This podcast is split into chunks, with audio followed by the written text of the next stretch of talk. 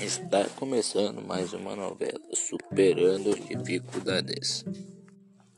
Em um dia de inverno de 1982, eu, Ubiraçu Lessa Vieira, estava indo para a escola. E quando eu estava saindo na porta de casa, meu pai me chamou: Filho, vem cá. Preciso falar com você. Quando eu peguei e cheguei, meu pai falou: Filho, o pai adoeceu.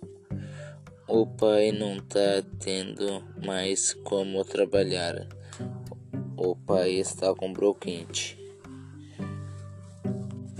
O pai precisa que você ajude o pai a trabalhar para colocar o pão de cada dia dos seus irmãos na mesa.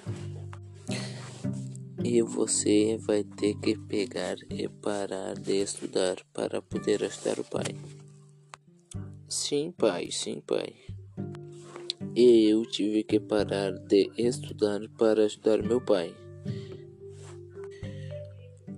Porque ele adoeceu e não tinha mais condições.